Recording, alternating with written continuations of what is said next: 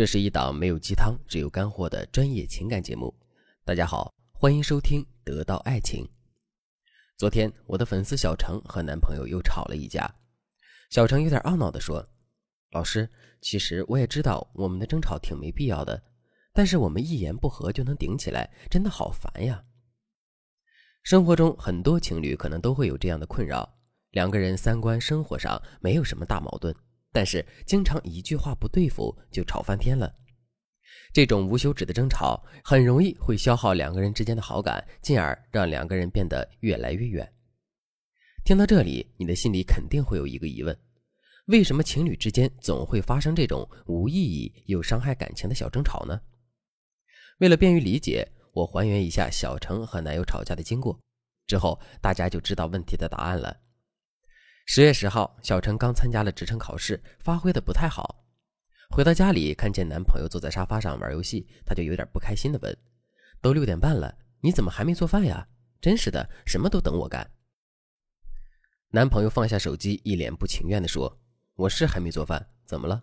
哎，不是我说，我们都是上班养家，我也没有比你挣的少，凭什么你一回家就要饭上桌，水倒满？”小程一听这话，走到沙发旁边说。我就随口说一句：“你至于吗？一个大男人唧唧歪歪的，烦死了。”男朋友一听，也怼了小程一句：“我至于吗？咱俩谁先开始的呀？你讲不讲理？你还烦？我看该烦的人是我吧。”就这样，两个人你一言我一语的吵到了晚上十一点。小程委屈的一夜未眠，男朋友也连着几天都对小程爱答不理的。大家听完他们的吵架过程，知道情侣之间一言不合就开始争吵的原因了吗？现在我来揭晓一下答案。第一点，吵架的导火索——反问句。在这段争吵中，小程一开始就问：“都六点半了，你怎么还没做饭？”这句话中的“还没”两个字，其实已经体现出一定的不满情绪了。即使小程真的是顺嘴一说，没有其他意思，但是听起来这句话已经是在指责男人了。这样一来，小程的顺口一问就变成了男人眼中的一回家就指责，所以男人也开始用一连串的疑问句“我至于吗？你讲不讲理呀？”来回怼小程。于是两个人就真的动气了。大家可能很少意识到，反问句和连环疑问句叠加在一起，杀伤力会有多大。这两种说话方式简直就是沟通的杀手。如果你平时使用反问句和连环疑问句和别人沟通，再配合你不善的语气。已经可以等同于阴阳怪气的骂人了，所以聪明的女人和男人相处的时候，一般都会尽量避免使用这类句式，就像是“你怎么还没去做呀？你难道不知道瓜子皮要放在垃圾桶吗？”这类的句子大家都要少用。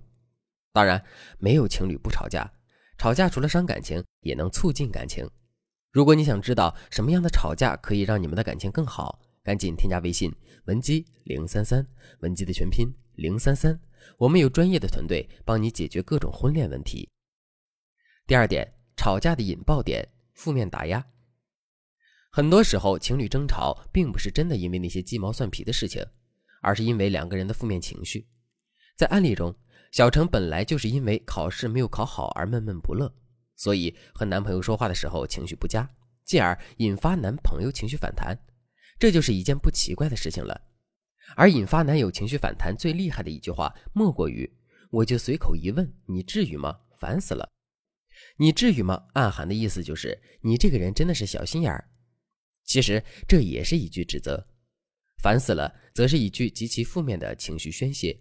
如果你对伴侣这么说，则意味着你没有考虑过他的感受。指责加情绪宣泄，就会造成特别典型的负面打压。即使小程就是顺嘴说几句话，根本没有想着要吵架，但是他的说话方式却引发对方的误会，于是，一场本不该发生的争吵就这样出现了。那如何才能避免这种不必要的争吵呢？